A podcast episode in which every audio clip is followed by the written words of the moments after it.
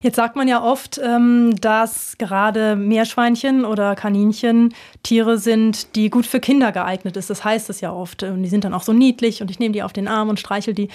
Ist das wirklich so? Also ist das eine Tierart, die mit denen Kinder gut umgehen können? Tausend Antworten.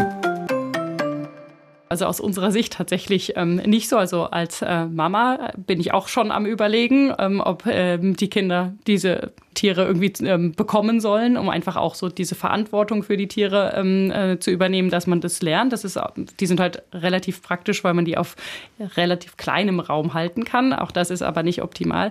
Aber es ist tatsächlich so, das zählt eigentlich von der Haltung, von den Haltungsbedingungen, von dem Aufwand her zu den kompliziertesten Tierarten. Klar, der Hund, der muss viermal am Tag ähm, Gassi geführt werden. Das muss jetzt das Kaninchen nicht, aber das Kaninchen ähm, braucht eine adäquate Haltung, das braucht Auslauf. Man muss ähm, sich mit dem Futter auseinandersetzen dass das gut ernährt wird.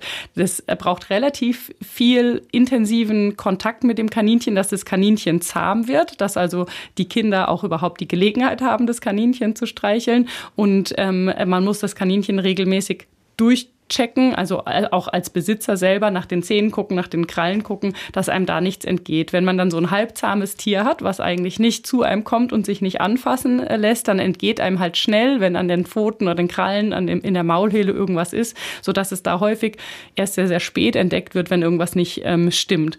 Und ähm, was auf gar keinen Fall passieren darf, ist, dass man seinen Kindern zwei Kaninchen beispielsweise schenkt und dann sagt, so, das sind eure Kaninchen und gut ist, sondern es muss einem als erwachsene Person dann immer bewusst sein, man, ist, man hat selber die komplette Verantwortung. Klar, die Kinder sollen das lernen, ähm, aber da muss einer hinten dran stehen, äh, der sich kümmert. Sie sagen jetzt gerade schon zwei Kaninchen. Das heißt, Kaninchen sind auch Tiere, die man mindestens zu zweit hält? Genau, die sollte man nicht einzeln halten, ähm, genauso wie die Meerschweinchen. Man muss natürlich gucken, dass es auch ähm, harmoniert, also zwei Böckchen oder zwei Kaninchenmänner zusammen. Das ähm, kann halt zu Problemen führen, gerade wenn dann noch zum Beispiel eine Dame mit im Rudel sein sollte, dann führt es halt häufig zu Revierkämpfen. Aber das sind keine Tiere, die in Einzelhaltung äh, gehalten werden sollten. Und auch auf gar keinen Fall nur so einen kleinen Käfig aus der Zoohandlung kaufen. Die brauchen Auslauf. Kaninchen noch mal mehr als Meerschweinchen, aber auch Meerschweinchen brauchen in irgendeiner Form Auslauf. Das muss nicht zwingend im Garten sein. Wenn man keinen Garten zur Verfügung hat, kann man auch sagen, das Kinderzimmer wird dreimal am Tag zum Meerschweinchen-Laufzimmer. Die sind auch relativ sauber, also die lernen relativ schnell immer an die gleiche Stelle zu kötteln, dass man man nur an einer Stelle quasi eine Zeitung hinlegen äh, muss, um das hinterher wieder wegzuräumen. Das ist nicht so, dass das ganze Zimmer verwüstet wird.